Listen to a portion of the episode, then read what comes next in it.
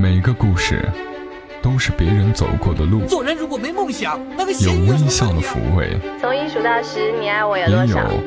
泪水的滋润。默默到来，故事如你。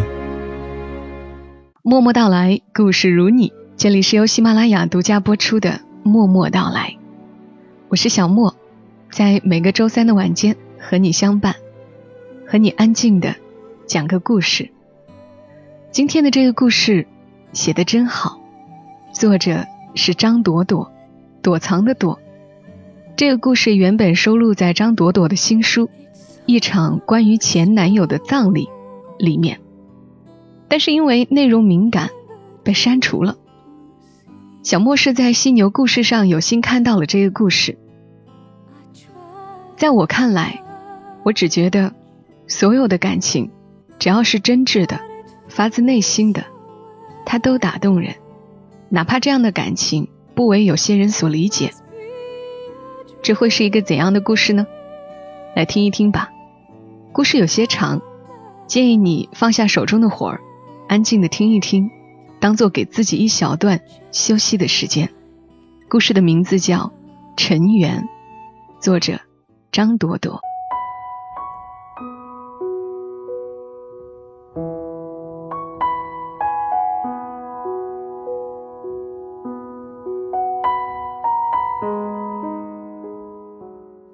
那年风不调，雨不顺，国不泰，民不安，贵爷的人生也落到谷底。高考落榜的阴影遮蔽了他的青葱夏日。秋风乍起之时，他决定参军。贵爷这绰号得自入伍之后，因为他瘦小懦弱，又完全不懂整顿内务，被老兵戳了两指头，就涌出两汪眼泪。战友哄笑：“你是来这儿当爷的吗？”只有许青山没笑。在他肩头拍了一把，说：“小桂子啊，不许哭，出门在外不能让人看笑话。”然后转向其他人：“这是我弟，以前在家光知道读书，什么都不懂，以后大家多照应。我这个当哥哥的，谢过了。”不怒自威，声音不高，但句句有力，哄笑的人都安静了。贵爷就这样多了个哥哥，不过是大他半岁的老乡，却像相识了许多年的亲人。许青山，青山哥，许哥，大许。贵爷想了很久，要怎样称呼他才更合适，最后只是简单的喊他大哥。新兵训练的辛苦自不必说，稍有犯错就被老兵揍。贵爷右手的小指有毛病，拿水杯时总是不自觉地翘兰花指。战友笑她是姑娘。贵爷晚上熄灯后，猫在被窝里哭。他给家里写信说想回去复读考大学，写完又撕掉，因为他害怕当逃兵会被枪毙。哭着哭着，感觉有人揪他耳朵，抬头看是大哥，说了不许哭就不许哭，心里有气。就像个爷们儿一样打一架，谁欺负你，你就欺负回去。狗咬人，人不能咬狗，但是人能用棍子打狗。贵爷受到鼓励，再没掉一滴眼泪。取笑他的那个人，第二天脸上挂了彩，不说被人打了，只道是半夜上厕所撞了门框。三个月后，贵爷个头渐高，体格变壮。翘兰花指的毛病还是没改，但是负重五公里越野下来，成绩在他的新兵连里排第十。许青山第一。许青山拍他肩膀说：“你小子不错嘛。”黝黑的脸庞挂着笑意，双眼带光，有侠气。贵爷发觉自己再怎么长高，也还是比他矮。看他的时候，总要稍稍抬起头。也难怪，大哥嘛，总要仰视。他说：“大哥，谢谢你。”许青山说：“酸。”贵爷说：“大哥，我请你喝酒。”许青山大笑：“爽。酒喝到兴起，许青山说：“小桂子，唱首歌。”贵爷已醉，胆壮三分，开口就是邓丽君：“在哪里，在哪里见过你？你的笑容这样熟悉，我一时想不起。”许青山拍桌子：“不能唱个爷们儿的吗？”贵爷笑，改唱罗文：“繁花落尽。”一身憔悴在风里，回头是无情也无语。明月小楼，孤独无人诉情衷。人间有我残梦未醒。许青山拿筷子敲他脑袋，这里边除了情啊爱的，就不能想想别的？是啊。还有好多事要想，比如前程。新兵训练结束，贵爷成了文艺兵，而许青山要去给首长当警卫。这一别，红墙内外，山高水阔，不知何时再相见。第三年，许青山打来电话问：“我考上军校了，你怎么样？”贵爷深吸一口气，没让眼泪掉下来。大哥，我真是笨，没考上。许青山沉吟一声，笑：“没考上算了，回老家去，两亩地一头牛，老婆孩子热炕头，日子照样美。”贵爷把嘴唇咬得发白，想说回家就见不到你了，但是说不出口，只说：“大哥。”我走之前，请你喝酒吧。酒过三巡，贵爷从包里掏出礼物，一个铁皮文具盒，上面印着“大簇桂花”，里面装着一支英雄钢笔。大哥，这个送你，以后上课用得着，看到它就像看到我。许青山笑到喷酒，我用这个，太女孩子气了吧？看到贵爷失望的眼神，又改口说：“哎，不过也确实挺好看，我喜欢。谢谢兄弟，以后我一定用。大哥，以后少喝酒，对身体不好。好，大哥，以后少替人出头，职业军人不好做。你的脾气直，我怕你得罪人。好，大哥，万一，我是说万一。”你以后转业回老家，一定来找我，一定。大哥，读军校是不是可以谈恋爱了？你要给我挑个漂亮嫂子。哎，有完没完？喝酒。第七年，大哥，我来北京出差，请你喝酒。好。几年不见，竟无半点生分。贵爷带了各种老家特产来。大包小包摆一桌子，许青山骂他：“大老远的拎这么多东西，北京啥没有啊？”咬了一口煎饼，又感慨：“哎，北京啥都有，但味道还是老家的最正宗。”贵爷笑：“大哥，你胖了，可不是嘛？上学比在部队舒服多了，每天就是上课写作业。”体能训练几乎没有，吃了不运动可不就发胖。不过你没怎么变，还是跟瘦猴似的。我跟你可比不了，我得讨生活呀。一个“讨”字，轻而易举掩饰了所有心酸。退伍之后回到老家，工作好长时间没有着落。小县城不比大城市机会多。凡事都靠打点关系，父母又传统，希望儿子能找个一劳永逸的铁饭碗。一把年纪了，还四处奔忙，操碎了心。后来几经周折，在一个事业单位给领导开车，虽然算不得太光鲜，好歹也算有正规编制。起初也还好，跟着领导进进出出，没有太多闲杂琐事。贵爷安静，不抽烟，不喝酒，不传闲话，做事有条有理，有军人的履历在手，领导很喜欢他。事情是从一次相亲开始发生变化的。单位的老大姐给贵爷介绍女友，贵爷本就无心去见面，奈何对方生拉硬拽，贵爷想着去见面应付一下，然后找个理由说不合适，也就算了。没想到见了面，女孩对他十分中意，百般热情，再也摆脱不掉。女孩去办公室找他，在他车旁边等他，甚至在他接送领导的途中突然出现，以他女友的身份自居。领导倒是没有表现出不满，贵也开始厌倦。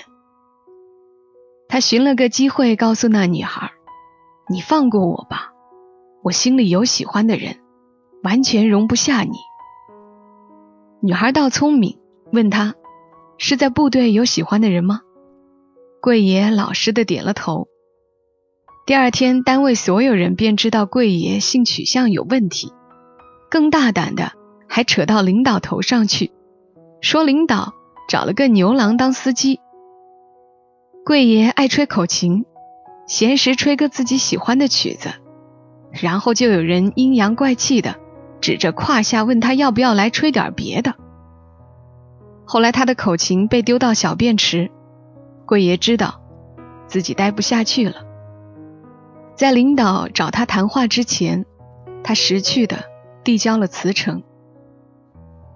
后来贵爷的一个高中同学搞了个修车行，正缺人手，贵爷干脆跑去给同学打工。这次来北京是采购零件，顺路见见许青山。贵爷不细讲。只是轻描淡写，在事业单位憋得慌，每一脚都像是要踩到雷区。许青山笑：“你呀，还是孩子，完全不懂大人的事儿。”然后笑容凝固，用筷子头碰了碰贵爷的右手小指：“哎，你倒是有一点进步了哈，兰花指的毛病改了。”贵爷触电似的一激灵，收回小指。离职之前，他跟单位那个找他吹口琴的家伙打了一架。大哥说过，谁欺负你就欺负回去，狗咬人，人不能咬狗，但是人能用棍子打狗。贵爷好歹在部队练过两下子，打架虽不算行家，却也拳起带风。那家伙认怂，打不过了就讨饶。贵爷一时心软，放松了警惕，被他还击。伤到了那根小手指，断了，接好，再不翘兰花指。但是阴天下雨有些疼，疼也好，疼让人长记性。对疯狗，不要留情。这一切，贵爷都不说，许青山都不知道。第十一年，大哥，我有一个好消息要告诉你。我也有一个好消息要告诉你。好，我们老地方见。许青山肩膀上已经有了三颗星，年轻有为的上尉，前途不可限量。贵爷依旧仰视他，大哥又升官了，你可真帅气。许青山不接话，只问：要来北京发展了吗？你怎么知道？贵爷兴奋的像小孩子。拽着许青山的袖子原地跳，我要来北京创业了，我要成明星了，大哥。贵爷没夸张，对他来说，修车原本就只是暂时的安身立命，他真正喜欢的是音乐。那时候手机彩铃刚刚流行，他利用休息时间自己在家编段子、编曲、配乐，录成彩铃，卖给电信公司。成绩非同凡响。后来他联系了北京这边几个老战友一起做，很快就有了人气，得到了业界认可。他们在北京成立了自己的小公司。他真的是小圈子里的明星了。许青山是真的高兴，首长赏他的特供白酒他拿来当白开水一样喝。你小子算是出息了，大哥，跟我们一起干吧。我不行，我完全不懂。再说了，我是军人，有纪律。但我是真的以你为傲啊！以后出门吹牛逼，我就说我兄弟是业界精英，是明星。半醉的许青山从包里掏出喜帖递过去：“明星兄弟，哥哥的婚礼你可得赏光，一定要来。”贵爷知道早晚有这一天，只是没想到会这么突然。不过也算不上突然，算算看。大哥已满而立之年，喜帖很大，质地很好，做工精良，大红烫金，保守的款式，代表不一般的家世。大哥，娶的是金枝玉叶吗？什么金枝玉叶呀？许青山笑，军校同学，小我一届，父母也都是军人，那还不是金枝玉叶，根正苗红呀。能被大哥看中的人，一定不错。看你说的，是人家看中我，我一个穷小子，大头兵混上来的，能够有姑娘喜欢，算是福气。这福气也多亏了你呀。贵爷眉梢一挑，哦，你不是送了我一个印着桂花的文具盒吗？我上课啊、开会什么的，老带着。有一次他看见了，说好看，夸我有眼光。后来就，许青山不好意思的抓抓脑袋，托人问我有没有女朋友。那会儿还上学呢，不让谈恋爱，我胡乱应付了一下。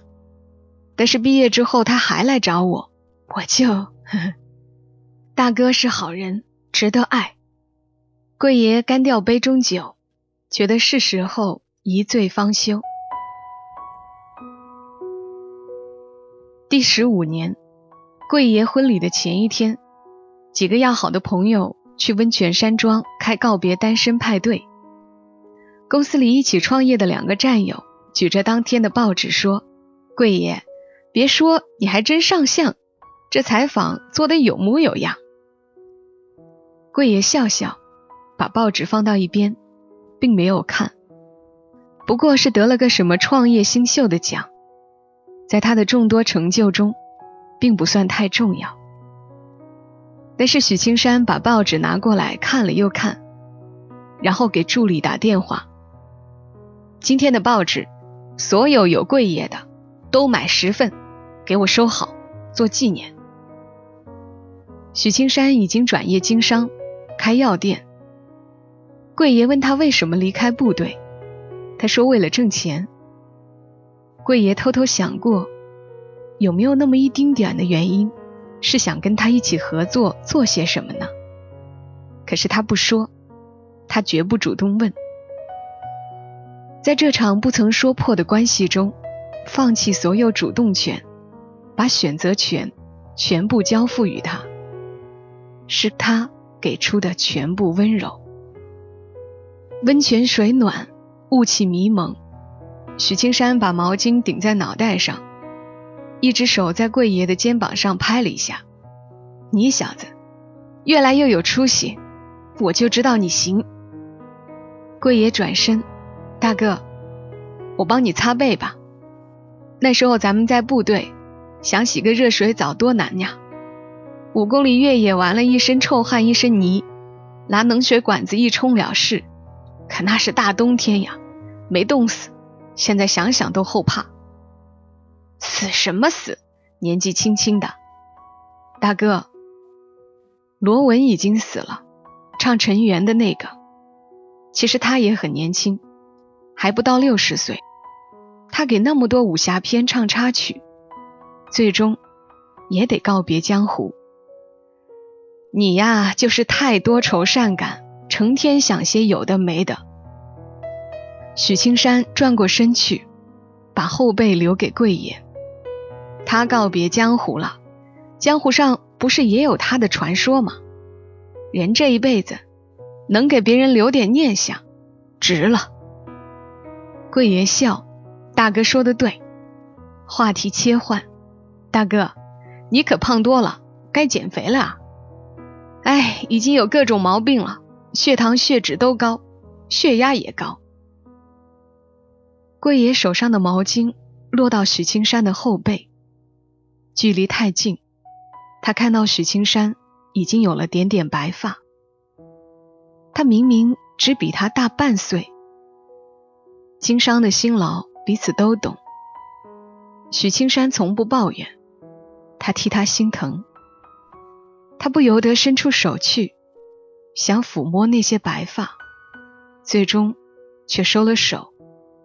点到为止的抚了抚他头顶毛巾滴下来的水。大哥，你要多关心自己，少为别人操心。我不操心了，你娶到媳妇儿了，我操心的事儿又少了一桩。桂爷的手停住，拧了一下毛巾。他的未婚妻是记者，在一次音乐盛典的活动现场认识，女强人，有主见。行事果断，比他大两岁，在很多事情上的看法跟他惊人的一致。那时候手机彩铃已经夕阳，贵爷在调整公司发展战略。女记者建议他做网络视频，跟贵爷不谋而合。结婚不过是找个合伙人一起过日子，为什么我们不能试试呢？女记者的求婚简单明了。爱情不是婚姻的主导，合作才是。贵爷被他的理性打动，求婚成功。有时半夜失眠，贵爷坐在阳台上看星空交换，想到女记者的话：爱情不是婚姻的主导，那么爱情是什么的主导呢？也许爱情主导不了任何东西，除了自己的心。只是对于某一类人来说，这主导与生俱来，就带有悲情的宿命，如坟墓里的一星灵火，闪烁之后就是破灭成灰。这一切，贵爷并没有告诉许青山，许青山都不知道。贵爷的婚礼上，许青山喝得酩酊大醉，拍着贵爷的肩膀说：“小贵子。”好好过日子，你过好了，大哥才放心。第十八年，许青山离婚了，事情来得毫无征兆，贵爷有些吃惊。又是喝酒，用许青山的话说，这件事只有喝醉了才有勇气说。他偶然发现妻子 QQ 聊天记录，跟一个 ID。暧昧非常，他是粗人，平时生意忙，应酬也多，甚至很多天不在家，完全没有监督妻子的习惯。可无意之中看了那么一眼，看到大胆露骨的挑逗，顿觉五雷轰顶。两个人约了酒店，聊天记录里有房间号码。许青山一路找过去，停在酒店楼下等。等了两个小时，等到了从酒店出来的妻子。他说：“他什么都没做，只是见面聊聊天。”他说：“你敢不敢以女儿的名义发誓，说你没干对不起我的事？”他不再说话，只是哭。许青山说：“我不打女人，但我可能会杀人。”他在包里掏出事先准备好的刀。手心里攥了又攥，终究是想到三岁的女儿还需要妈妈，没下得去手。回头想想，万事皆有因果，也许是我整天在外忙，怠慢了他。许青山眼睛慢慢闭上又睁开，红了。可是我忙是为了给他更好的生活呀。贵爷绕过酒桌，站到许青山背后。俯身抱住他，这是他第二次抱他，第一次是退伍时送他回家，站台上人多，没机会说太多话，匆匆一个拥抱，涵盖了千言万语。那时的许青山高、瘦，把桂爷拥在怀里的时候，桂爷觉得像是抱住了一棵树。他近乎贪婪地吸了一下鼻子，记住了他的烟草味儿和须后水的香气。他偷偷的想，人的构造是有多奇妙。他鼻梁、嘴唇的线条，似乎刚好切合他脸庞到脖颈的轮廓。只是他不敢贴上去，他只能呆呆的像个玩具熊一样，被他抱一抱，又被他推开，说：“上车吧，笨蛋。”尘缘如梦，距离那个拥抱已经十五年。当年大树一样为他撑起一片天的男人，今天在他的怀里痛哭流涕。许青山离婚的第二年，桂爷也离了婚，没有争吵，没有怨恨，就像最初的合作达成一样，合作结束时。也公平公正，房子、车子、积蓄全部归前妻所有，除了公司的股份，贵爷几乎净身出户。许青山不解：“你们郎才女貌，日子过得好好的，干嘛离婚呀？生个孩子是多完美的家庭啊！”嗯，问题就在于孩子，他想要，而我不想要。两个人要有多亲密才能孕育孩子，而那个要孩子的过程让桂爷恶心。每一次的勉强，他都觉得自己很脏，但是他没有说出来。许青山也不追问。第二十一年，网络视频发展迅疾，有资本注入的公司做大做强，小公司只得苟延残喘。贵爷的公司面临被收购，他舍不得放手。但是，一同创业的合作伙伴都有老婆孩子要养，都同意拿到现钱落袋为安。签了合同，等到转账，贵爷一脚迈出公司的门，才觉无家可归。睡了两年办公室，现在轮到他为这孤独的自由买单，这是他为赎身付出的代价。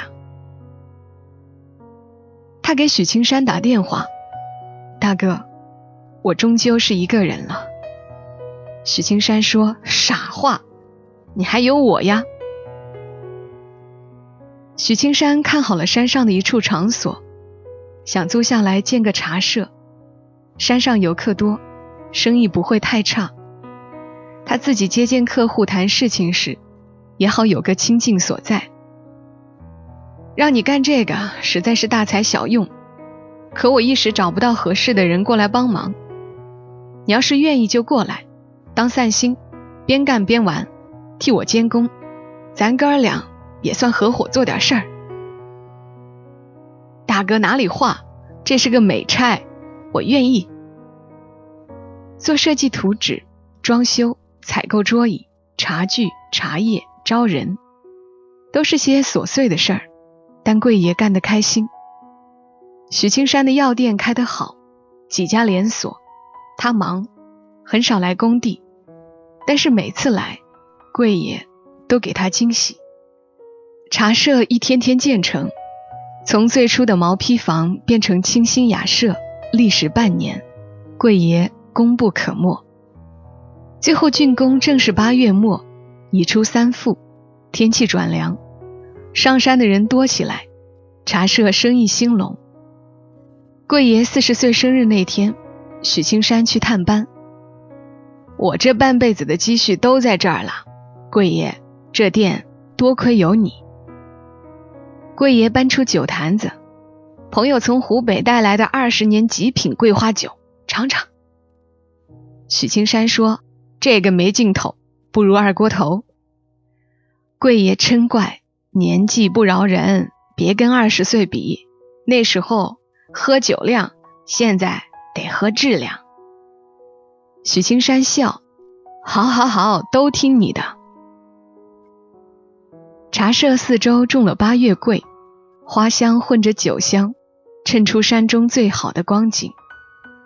大哥，你还会再结婚吗？我听说你公司里有个女孩对你不错，这你都知道，消息灵通啊！许青山笑。再说吧，现在我只想给闺女儿多挣点钱。媳妇儿不是永恒的，但闺女是，兄弟也是。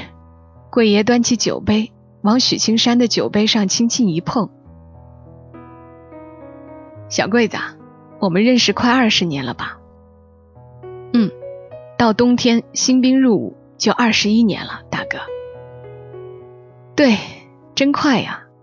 你刚入伍那会儿动不动就哭，还是小屁孩呢，一转眼你都有白头发了。就这两年开始，头发白的特别快。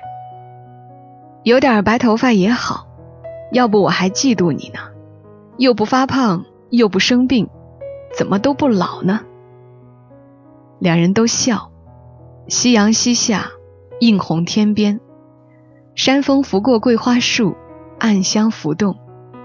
有什么东西似乎要挣扎着要往外跳。逝去的时光仿佛要回来，二十年光阴，二十年的佳酿，入口入喉，引人诉衷肠。许青山转头看夕阳，桂爷看他。昔日侠肝义胆的俊朗少年已不在，取而代之的是略微下沉的眼角和圆润的下巴。但是在他眼里，许青山是唯一，是永恒。两朵落花飘到酒杯里，琼浆玉液激起小小涟漪。贵爷开口：“大哥，其实有些事我一直没对你说。”许青山慢慢转过头来，打了个暂停的手势。不用说了。他牢牢看住贵爷，缓缓说：“我都知道。”他都知道，只四个字，贵爷又变成了二十年前那个爱哭的傻子。一程风絮，满腹相思都沉默。只有桂花香暗飘过。缘如梦，几番起伏终不平，到如今都成烟雨。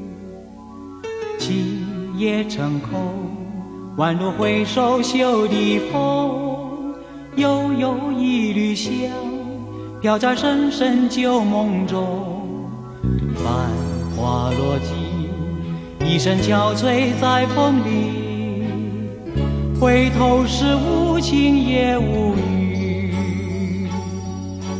明月小楼，孤独无人诉情衷。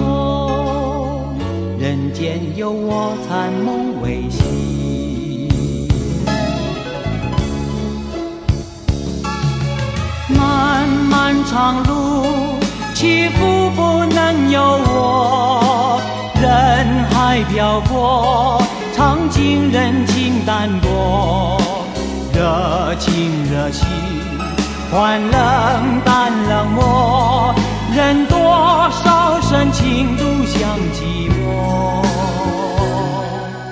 人随风过，自在花开花又落。不管世间沧桑如何，满腹相思都沉默，只有桂花香暗飘过。好吧，今天的故事就到这儿了。说了这么长的故事，还真有点累了。不过真的要特别特别感谢作者张朵朵。